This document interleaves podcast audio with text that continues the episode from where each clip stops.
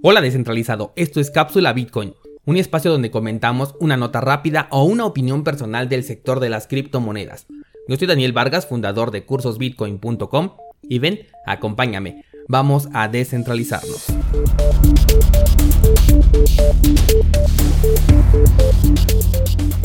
Esta semana te voy a compartir la conclusión que le di al curso de economía Bitcoin, en el cual te hablo de la influencia que esta criptomoneda ha tenido sobre la economía mundial. En este curso partimos desde los primeros modelos de intercambio hasta llegar a la economía descentralizada. Y te lo voy a compartir porque la reflexión me parece bastante importante, sobre todo con respecto a todo lo que estamos viendo que ocurre ahora en la economía mundial. Así que sin más vamos a ello. Podemos considerar al dinero como la tecnología más antigua jamás creada. Tomando como base esto, hemos de darnos cuenta que el dinero es la tecnología más utilizada en el mundo y sin embargo la gran mayoría no es capaz de responder qué es y cómo funciona. Un modelo basado en deuda no es equitativo. En este modelo siempre existe un capataz y un esclavo.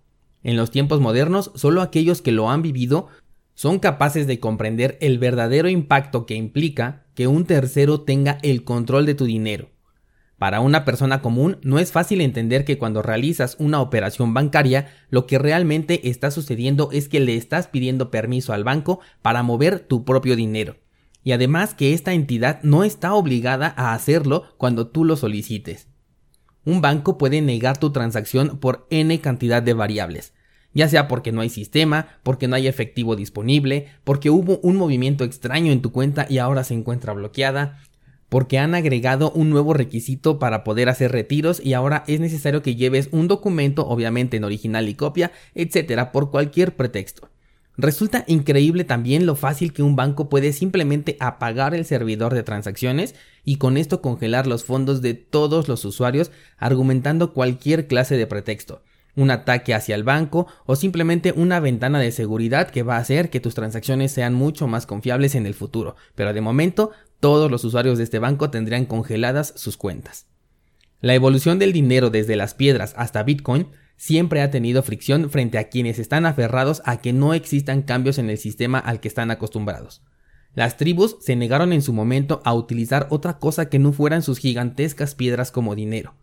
Los inversionistas en metal físico como el oro, que almacenaban en bodegas, se negaron en su momento a cambiar a contratos en papel que respaldaban la cantidad de oro que habían resguardado.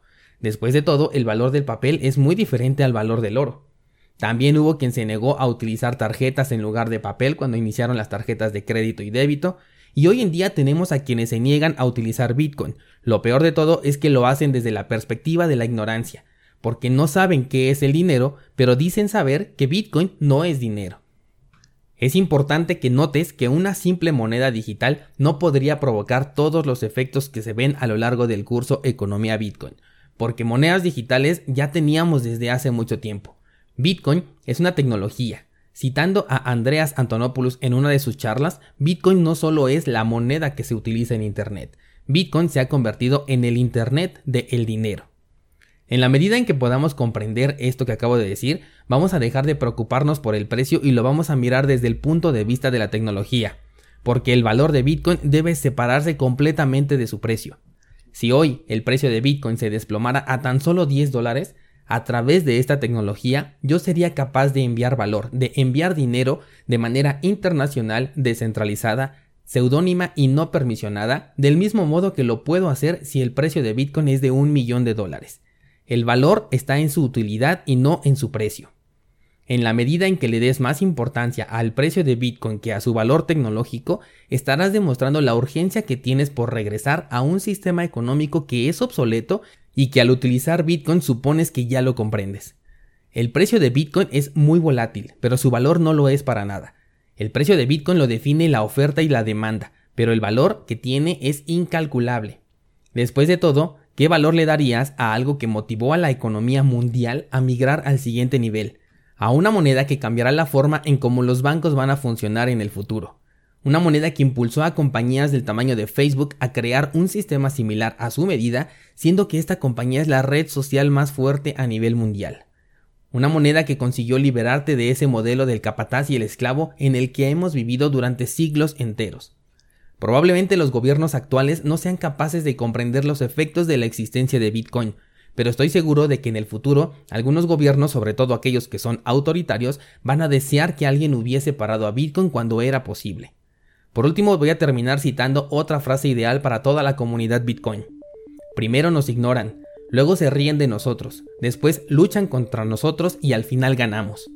Andreas Antonopoulos también ha tomado esta frase en sus charlas sosteniendo que nos encontramos en el punto en el que se están riendo de nosotros. Y eso resulta perfecto, porque mientras tanto la red está adquiriendo cada vez más fuerza y se está volviendo más imparable. Y cuando pasemos al punto en el que quieran luchar contra nosotros, que ya no falta mucho para ello, se van a dar cuenta de que no pueden luchar porque ya han perdido.